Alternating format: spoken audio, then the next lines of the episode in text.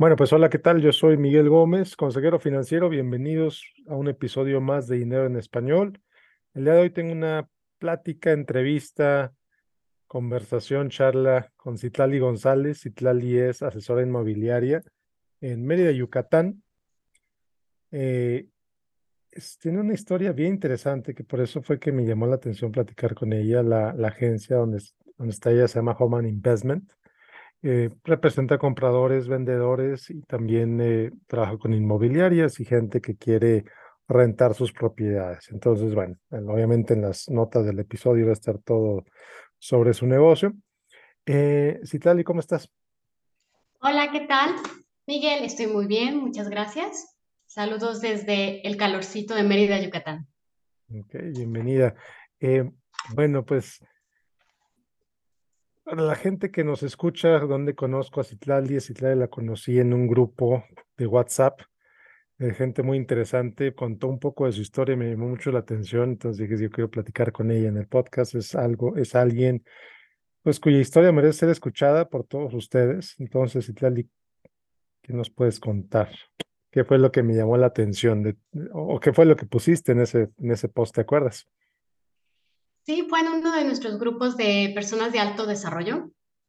Es un grupo muy interesante porque podemos estar hablando de política y luego de tecnología y después de salud y de temas interesantes. Esa vez estábamos hablando de la salud, ¿no? De la salud y el cuerpo y de cómo a veces simplificamos todo por la alimentación, ¿no? De, de que alguien es gordito solamente porque come mucho o satanizamos ciertos alimentos, o, se vive mucho alrededor de la cultura de la dieta.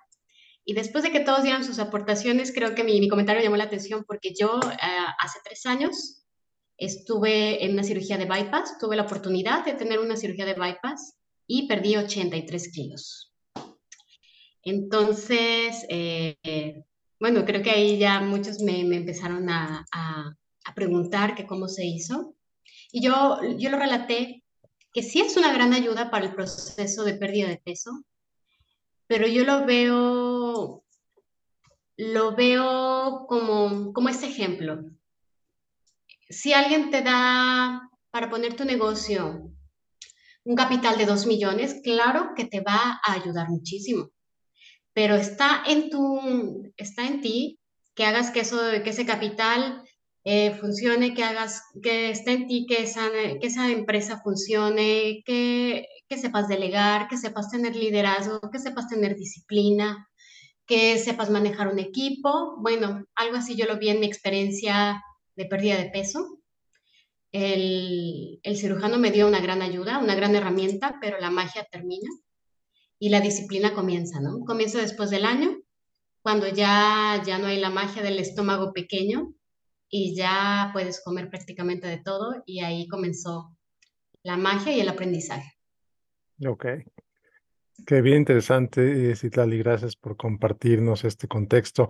Eh, ¿Qué fue lo que te hizo decidir hasta aquí voy a hacer algo para, para cambiar mi vida, voy a, voy a tomar esta cirugía? ¿Qué, qué fue el, ese detonante que, que te hizo decidirte? Sabes que muchas veces el cambio viene de adentro hacia afuera. Muchas veces las personas vemos que cambian por dentro, cambian su mindset y cambian su físico. En este caso fue un cambio físico que, que también cambió mi mindset. ¿Qué me hizo decir hasta aquí? Ver que me estaba perdiendo años de juventud y años de la, de la infancia de mi hijo por mi sobrepeso por mi obesidad, eso ya era una obesidad mórbida, porque yo solamente era parte de, era una espectadora de la infancia de mi hijo, porque él me decía, mami, súbete. Obviamente con 145, 150 kilos, no podía subirme a un juego, no podía este, correr detrás de él. Y todas las fotos de él pequeñito son como agachada, pero en ningún momento me podía poner en cuclillas. Y, a pesar de que era una mamá muy activa, mm, me perdí de, de, de experiencias que no van a regresar a la infancia de mi hijo por ese sobrepeso. El sobrepeso llega a ser limitante, limitante. Y, mm, discapacitante en, ciertos momentos. O sea, ya era un vuelo y a mí me encanta viajar, pero ya me estresaba el hecho de que el cinturón no cerraba o que mm, me iba a cansar en un tour. Entonces ya ecoturismo pues ya no era ya no era muy divertido, ya era más bien llegar al hotel todo incluido, estar en el camastro y de ahí no moverme. El, la obesidad mórbida llega a ser un círculo, un círculo vicioso, que realmente el obeso llega a tener tanta grasa y tan poco músculo que llega a moverse menos y cada vez que se mueve menos se hace más gordo y cada vez más gordo se mueve menos y, y es una enfermedad metabólica que tiene muchas implicaciones emocionales, psicológicas, genéticas, pero sí, sí es necesario ese empujón. Y yo sí vi que ya mis dietas, mis esfuerzos sola no eran suficientes y soy de la mentalidad de encuentra al experto. Así como alguien eh, se puede aventurar a vender su casa solo, yo diría, acude al experto. Entonces, en, este, en esta ocasión acudí a un experto. Y ese experto, y, ese experto pues te cambió la vida. Sí, me cambió la vida, me dio ese empujón. Ya depende de uno si usa ese empujón o no, si usa ese, esa inyección de capital o no, si usas esta herramienta de salud o no. Y lo decidí. Muy bien. No me arrepiento. Qué bueno. Qué bueno. Eh, Citlali, algo es, difícil a veces. Eh, pues un, hablar de salud es un tema sensible para muchas personas. Te, te agradezco, te aprecio que, que, tengas la transparencia y la claridad de, de tocar esto. Eh, y disculpa si es algo muy personal, si no lo quieres contestar, no lo contestes, lo editamos, no pasa nada. Eh, la gente dice, la gente que no entiende este, este mundo, esta situación del la, el aspecto mental de la obesidad, del sobrepeso, dice, oye, y es donde empiezan los prejuicios, ¿no? Dicen, oye, ¿acaso no te viste? ¿Acaso no te veías? Y es, no, no es cuestión ofensiva, como lo estoy diciendo, ¿no? Pero como lo que dice normalmente la gente. Eh, ¿qué, ¿Cómo te sentías tú cuando veías que tu cuerpo de pronto ya no era el que era antes? Que se empezaba a transformar. ¿Te diste cuenta? ¿No te diste cuenta? ¿Cómo estuvo ese proceso? Eh, mira, mm, siempre fui como gordi, nunca fui delgada. Entonces, tú, fui una niña obesa y el, el niño obeso tiene 80% de probabilidad de ser un, un, un, adulto obeso. Entonces, la obesidad puede ser también por, por factores, sobre todo por factores aprendidos, por, como la alimentación que hay en casa. Entonces, en casa la obesidad fue normalizada. En casa no había una hora de comer eh, y pues también había comida chatarra. Entonces ahí fue normalizado. En cierto momento este, acepté y normalicé ser curvy porque es bonito, o sea, dices, ah, qué piernas, ah, qué bonitos cachetes, ah, qué bonito todo. Pero es muy delgada la línea entre curvy y, y enfermedades, enfermedades reales.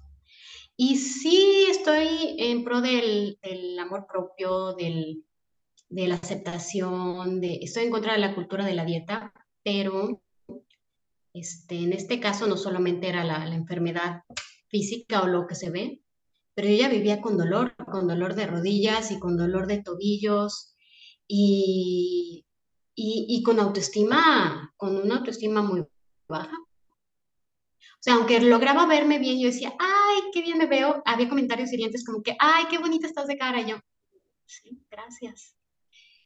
Y um, claro que notas en la calle que la gente te ve, o los niños, eh, los niños pequeños en la natación de mi hijo, cuando íbamos mamá bebé, mamá e hijo, toddlers, niños de 2 a 4 años, se me decían, wow, me acuerdo uno me tocó hasta la barriga como Buda, eres tan gorda no lo tomé personal, pero sí decía, bueno, esto tiene que haber un, alto.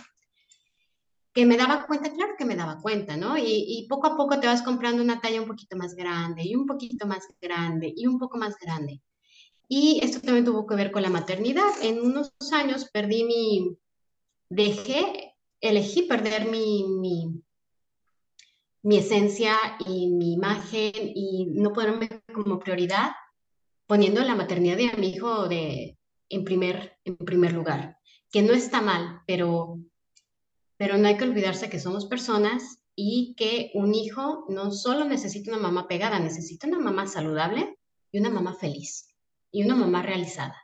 Entonces, yo perdí mi identidad en eso de la, de la maternidad, dejé de trabajar, sí cumplí todos mis sueños de mamá, de, de poder portear y poder dar pecho y poderle poner unos collares hippies y poderlo cargar en una en un en un cargador fular ergonómico.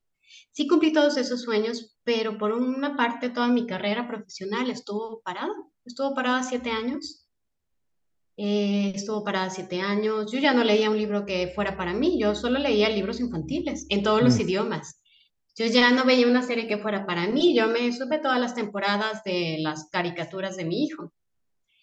Entonces, no sé si es un proceso que les pasa a muchas mujeres profesionistas, pero en ese proceso me perdí. Perdí mi, perdí mi, mi, esencia, perdí mi, mi, mi, rumbo. No sé si es algo que le pasa a muchas mamás. Y, y, también perdí la atención a mí misma. Yo ya no me ponía lo, la ropa que me gustaba, me ponía la ropa que podía, que, que, que me quedaba y, y que, que encontraba. Y así que cuando ya mi hijo tuvo más independencia, pues yo también me reinventé. Me reinventé y me estoy enamorando del, del proceso. Me estoy enamorando del proceso de, de, la mujer que me estoy convirtiendo. Y no solamente estético, es, es, es, va en conjunto, el estético con amor propio, con mindset, con superación. Y pues ojalá que mi, mi testimonio le sirva a más mamás que se sienten perdidas, sin identidad, que, están repitiendo la canción de la gallina pintadita en su cabeza y que, que se perdieron en ese mundo, que es muy bonito, pero antes de ser mamás somos mujeres, somos profesionistas y es válido que también ames tu crecimiento profesional y que también, este, también sientas satisfacción de, de ese reconocimiento fuera de casa. Claro, y algo, algo, una palabra bien importante que dijiste. Fue una palabra muy, muy rápida que a lo mejor algunos escuchas no la, no la captaron. Dijiste elegí. Claro. Es, es, un, es, es tomar el poder sobre tu propia vida en lugar de victimizarte. Eso es poderosísimo. Mucha gente no se da cuenta de eso. Eh, ¿De dónde viene todo esta, este ejercicio mental? ¿Tomaste también, digo, vienen libros, viene terapia psicológica? ¿De dónde viene todo esto? Bueno, claro que, que, lo recomendable es acompañar todo este proceso con terapia porque solo es, además de no exitoso, es un cambio muy drástico. Mi cuerpo cambió completamente de ser talla 4XL a ser talla XS o XXS. Llegué a estar muy, muy delgadita. Ahorita ya me ajusté en un peso que me siento fuerte, que me siento saludable, delgada. Peso 66 kilos para unos 65 es un normo peso. Eh, mm, ¿Me repites la pregunta? Me no, no, es, es, pues ya lo contestaste un poco, la, la, el acompañamiento, de dónde viene ese, poder mental. Es básico en este proceso y en toda la vida, es parte de la canasta básica, es parte de hasta de la maternidad, porque sí, mm, dejarle esa factura a tus hijos de por ti no trabajé, por ti me descuidé, por ti engordé, por ti ya no seguí mi carrera, es una factura carísima. Yo elegí tener a mi hijo, yo elegí y tuve el privilegio de poder dejar de trabajar para dedicarme totalmente a la maternidad, para no llevar a mi hijo a una guardería ni a un, ni a un prematernal. Mi hijo fue caminando ya casi con bigotes al primer día de preescolar, casi a los cuatro años, a la edad que le tocaba. Y, es un niño muy seguro y muy contento y berrinchudo como cualquier otro, pero tuve ese, ese privilegio y yo lo elegí. Lo elegimos en pareja y tuve el privilegio. No cualquier mamá, no todas las parejas pueden. Yo sí pude y es una factura que no le voy a pasar, no le voy a cobrar. Ah, claro. Muy bien, muy bien, por eso. Felicidades por eso, felicidades por ti, por tu pareja, por pues todo eso que tu hijo ve también, ¿no? Todo este trabajo que estás haciendo, que, y aquí es bien importante que también la gente, a lo mejor es obvio para algunos, ¿no? Pero no para muchos otros, que no por querer lograr o buscar el éxito, el reconocimiento, el, el desarrollo propio, el hacer eso no es descuidar a tu familia, no es descuidar a tus hijos. Al contrario. Sí, ellos deben de ver en ti el referente de una mujer feliz. Ya después, una mujer realizada, una mujer triunfadora, exitosa. El éxito es muy relativo a cada persona, ¿no? Pero hasta él me llegó a decir, mamá, ¿por qué no te vas a trabajar? Y yo, que mi niño me diga eso, o sea, es la clara, es la, la señal de que él ya no me necesita aquí, él ya no me necesita en casa disponible y de todos modos mi carrera es muy, muy noble que puedo gestionar mis citas, los recorridos y estar todos los días para llevarlo al colegio y todos los días desayunamos, comemos y cenamos en familia. Y eso es un lujo, un lujo que él no puede ver y muchos niños no, pero es un lujo que, las familias se pueden dar. Exactamente. Y regresamos al círculo de, lo, de, la alimentación. de la alimentación, sí, primero, pero también lo que se normaliza en las familias, ¿no? ¿Para cuántas familias es normal que el niño coma solo, que el niño coma con la nana, con la muchacha, que, los papás nunca estén, o que nada más esté la mamá, o que nada más esté el papá. Eh, yo creo que sí es, es una maravilla el que el, el, niño tenga la oportunidad, pues, de normalizar algo diferente a lo que nosotros normalizamos. Claro, y, si dejas a un niño comiendo solo en casa, por supuesto que no va a hacer decisiones inteligentes y saludables de alimentación.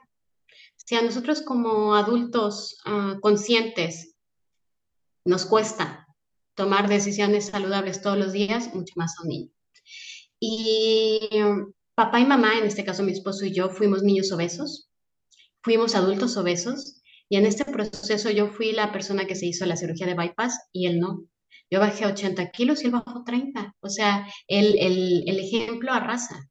El ejemplo arrasa y se cambiaron los hábitos alimenticios en casa y, y los hábitos de, de ejercicio y, y, ahí se ve. Mi hijo nunca ha tenido sobrepeso, pero tiene una tendencia. O sea, ahí está la genética, la genética latente, pero si hacemos decisiones inteligentes y hábitos inteligentes, no se va no se va a detonar esa genética de sobrepeso. Ya lo mencionabas hace un rato con las clases de natación a los tres años. Sí, de, hecho, nada desde antes de, caminar, nada desde el año y medio. Y el ejercicio no es opcional en casa para ninguno de los tres. Y se normaliza, como se puede normalizar ah, ver videojuegos, se puede normalizar hacer ejercicio y yo veo como cada hora que está fuera de las pantallas, que ya es casi imposible quitar a un niño de pantallas, es una hora ganada. Entonces él entrena de lunes a jueves, tampoco saturar, y, y, lo disfruta, lo disfruta mucho y yo me siento dichosa y yo me siento afortunada de tener la oportunidad de llevarlo en las tardes a hacer su ejercicio, a, a socializar, a jugar, a verlo no como un sufrimiento, sino una oportunidad de, ah, qué padre, tengo la oportunidad. Y no todos los días él tiene esa mentalidad. Yo creo que la mitad de la semana se iba llorando o renegando, pero va.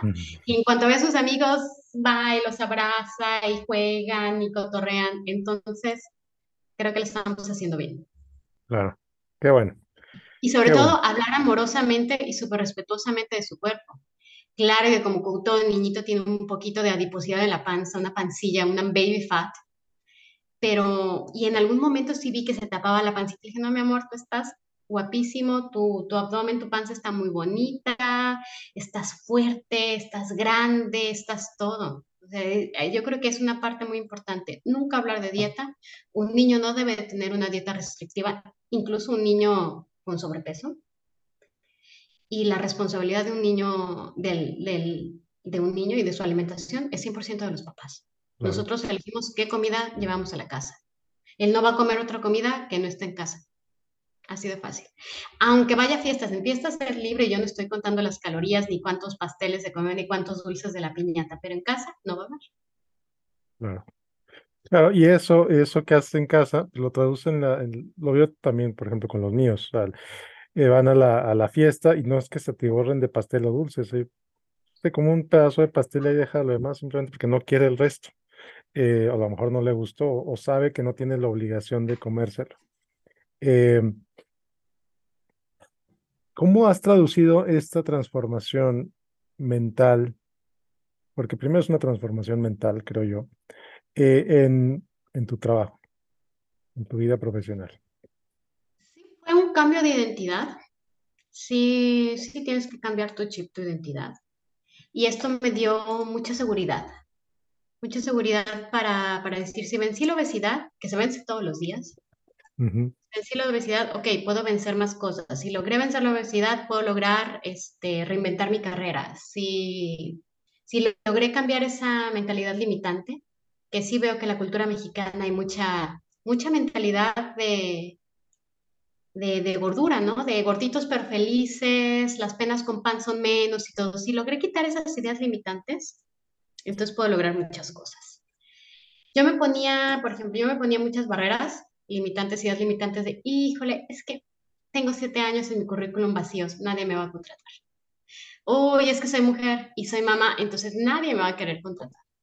Uy, es que estoy gordita y estoy, yo soy, yo soy comercial, yo soy marketing, nadie me va a querer contratar porque estoy gordita, tengo más de 30, soy mamá y tengo un, un vacío en mi, en mi, currículum de 7 años, ¿no? Y me ponía cualquier otra barrera de, no, es que cualquier cosa.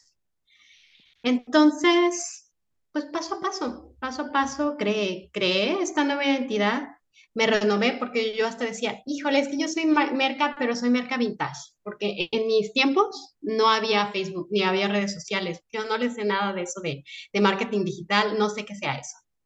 Y, y, yo hasta me creé esa historia limitante y le, le, le, di una historia bien imaginativa, bien creativa. Pero dije, no, pues empecé a, ¿a qué? Fue el cambio físico, que fue de la mano fue de la mano de acompañamiento psicológico, muchísimo apoyo de mi familia, de mi esposo, de mi pareja, eh, de mi hijo, y, y, no fue fácil, no fue fácil, pero aquí estamos.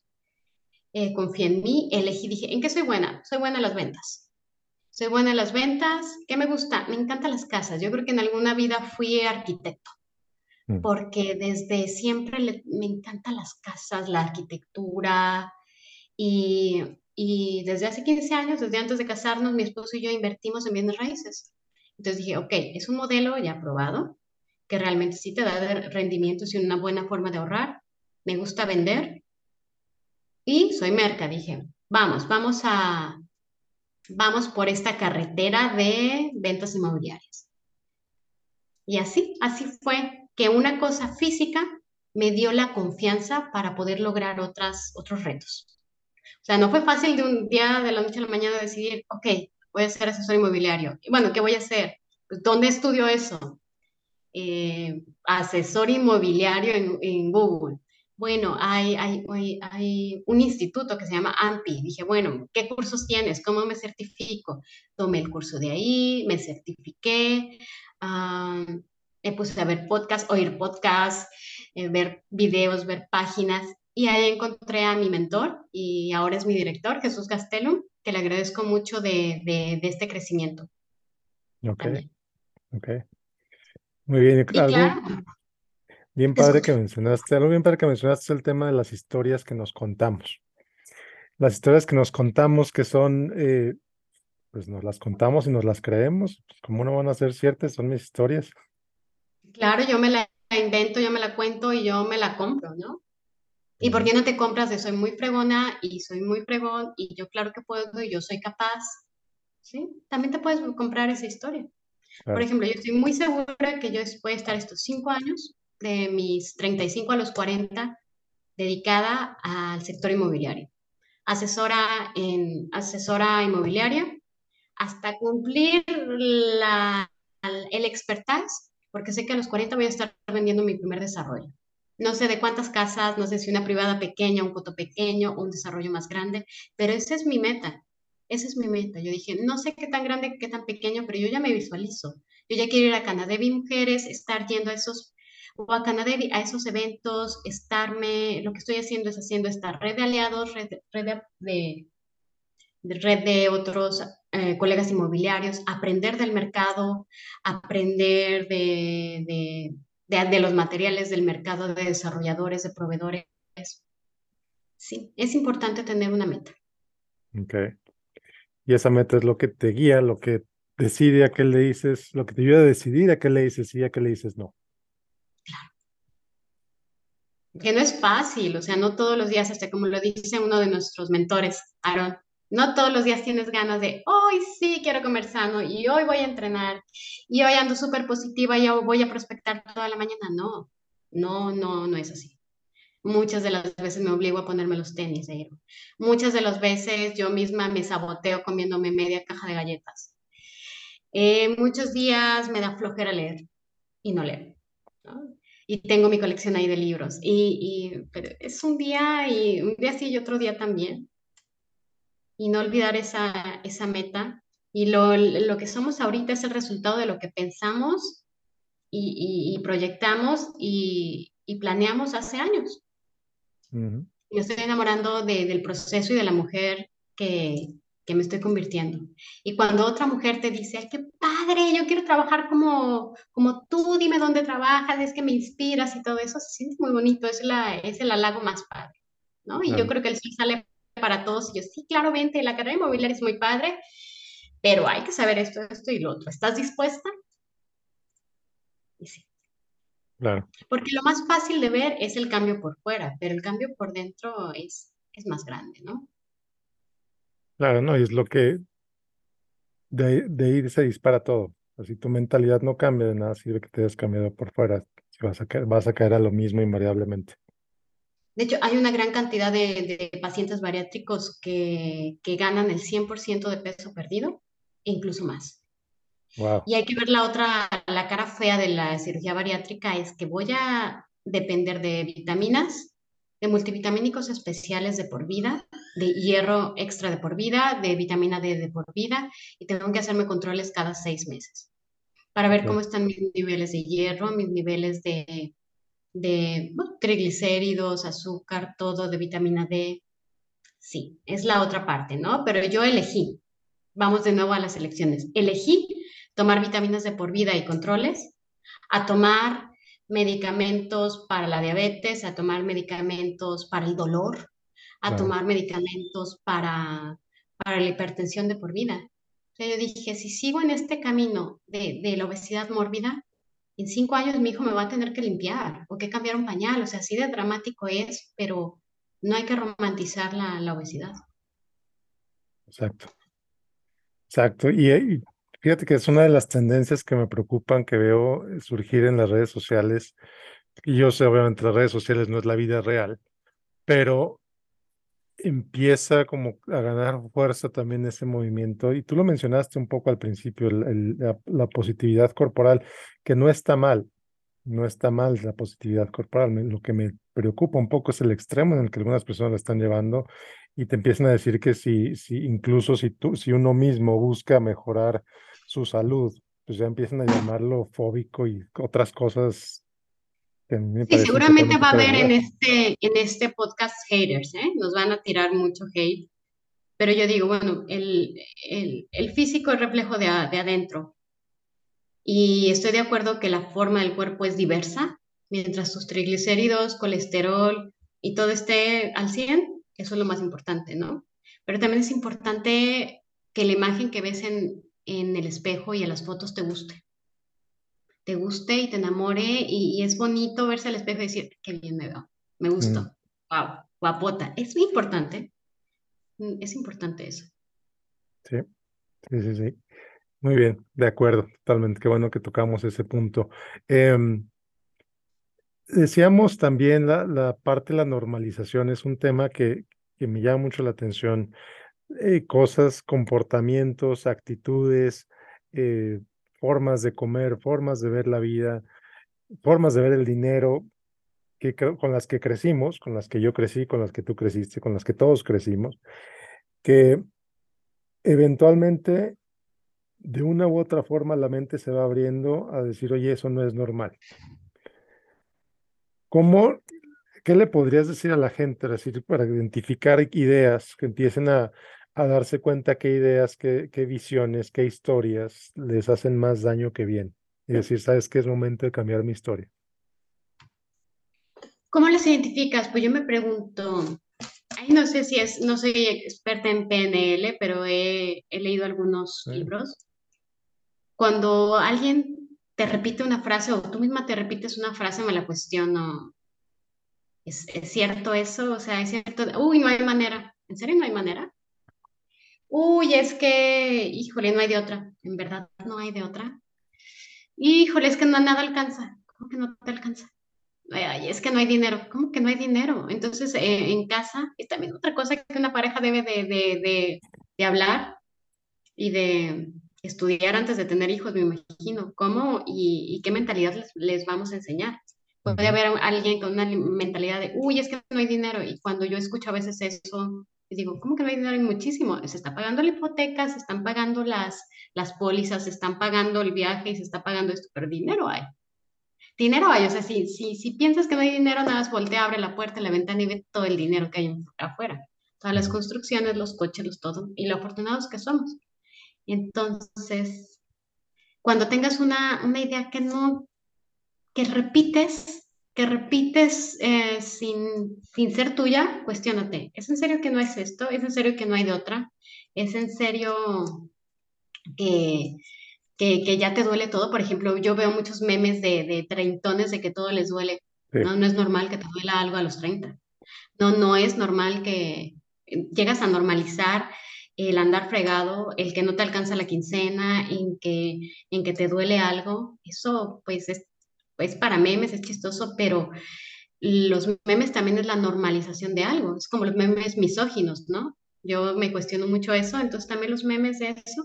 Y en ese momento también es bombardeo de información. Yo veo, cuando veo una página, yo digo, ¿por qué estoy siguiendo esta página y por qué me sale este meme? Dejar de seguir, dejar de ver, dejar de esto, porque no, ahí no va mi energía y ahí no va mi enfoque.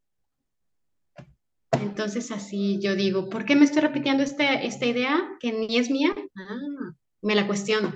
Y te cambias la idea, te compras otra, que vaya acorde a lo que quieres lograr. Exacto. Que vaya acorde a tus valores, a tus prioridades, a lo que es importante para ti. No a lo que es importante para la página que hizo el meme, no es lo que es importante para el vecino que te mandó eso, para los medios, para las noticias, para la llámale teoría de conspiración, la, gente, la industria que conspira. Sí, la industria que conspira en contra de que comamos como comamos, hagamos lo que hagamos, a final de cuentas, tú lo dijiste hace un rato, la decisión de lo que, de los productos que entran a tu casa, pues es tuyo y de tu esposo. O sea, por más, por más que eh, Coca-Cola invierta millones de publicidad, si tú decides no comprar Coca-Cola, pues ¿a ti qué te importa que Coca-Cola gaste millones de publicidad? Así es. Entonces, sí, es una verdad que duele. Las mamás de niños con obesidad es tu responsabilidad, no es de nadie más. Mamás y papás, o sea, la, la, los padres que, que uh -huh. tenemos un hijo con obesidad o, o es responsabilidad de, de, las, de los cuidadores. Puede ser en ese, en ese en algunos casos abuela, abuelo, cuidador, pero sí, los responsables, no culpa, los responsables de la comida que hay en casa somos los adultos. Uh -huh. Sí. sí. sí y sea, también la, la, connotación emocional que le damos a la comida, ¿eh? Porque yo me acuerdo que, que ver a mi mamá, o sea, yo me recuerdo cuando a veces llevaba las galletitas con chispas de chocolate. Chispas de chocolate también era, era ese abrazo, era mamá, era el apapacho, era ver qué me trajo, era bajar, llegó mamá y qué trajo. También es la connotación, yo algo siempre me, me, me prometí de no premiar con comida.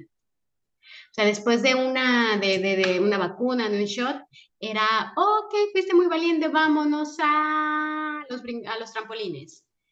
O cuando tenía... Mmm, algo fuera de, de, lo normal, pues premiar con experiencias, premiar con un carrito. Cuando hice control de esfínteres, hacíamos la chart, eh, una tabla de, de conductual, uh -huh. de estrellitas y cada cinco estrellitas era un carrito, un carrito, pero hay quien lo premia con comida, entonces es algo aprendido.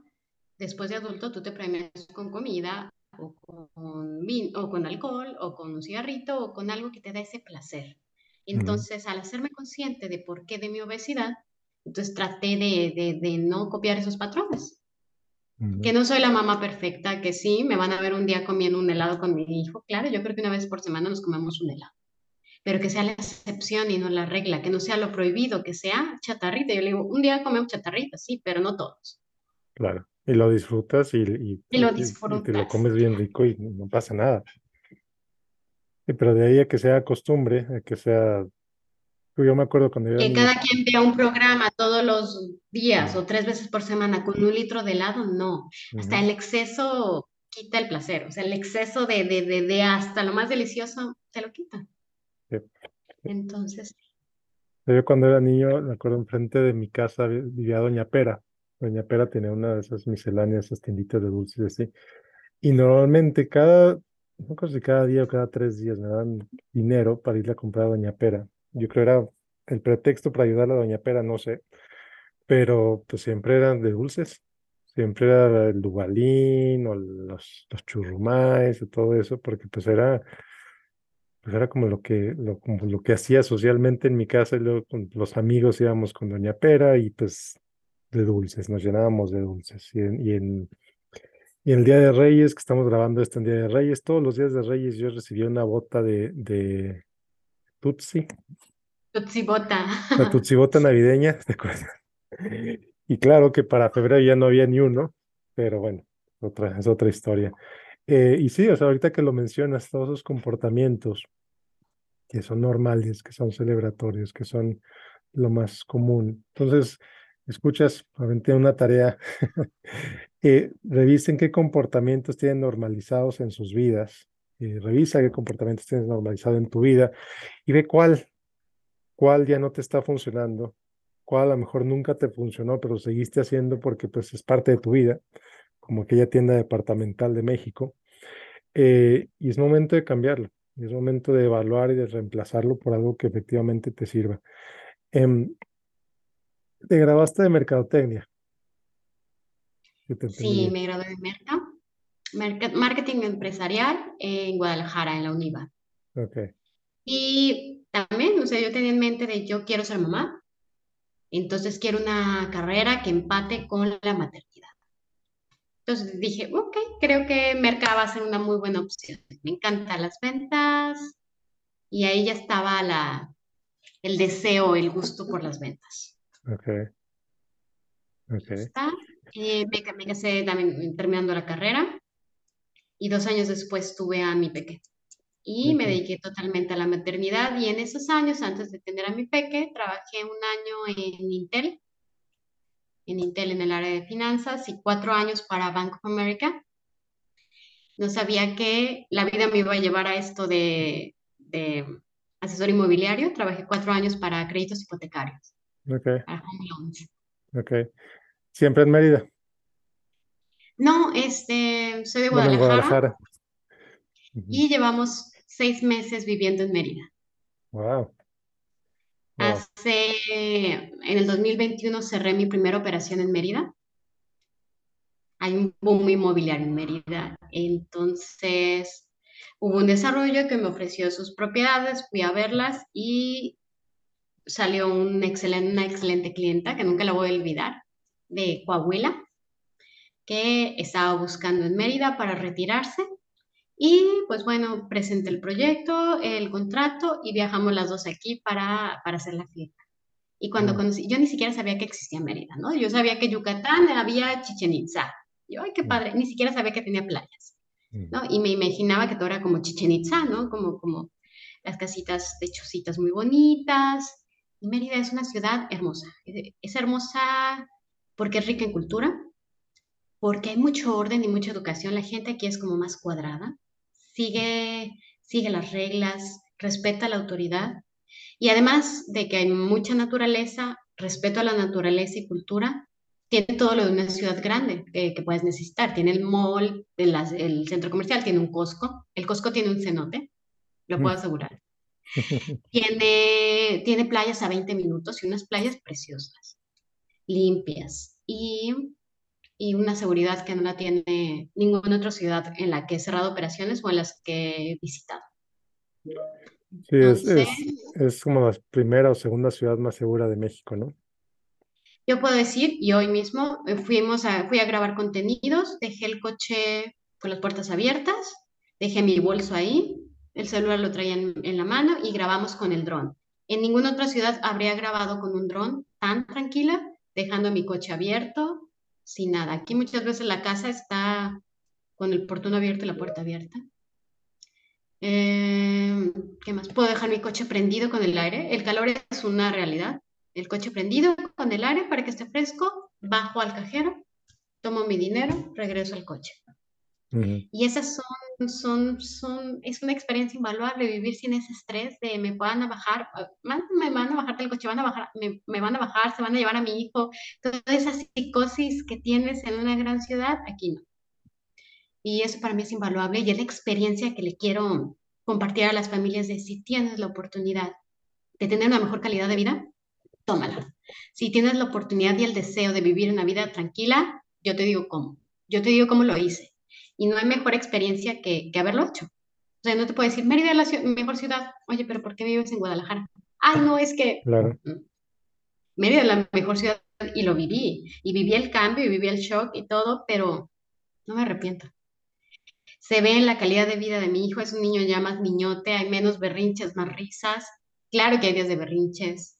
Eh, mi esposo y yo podemos hacer más ejercicio. El fin de semana nos fuimos a correr al malecón ni sientes que corriste cinco kilómetros cuando ves, wow, una planta, ay, qué bonito, mira el mar, mira una gaviota. Y eso es lo que es invaluable, es invaluable de un lugar.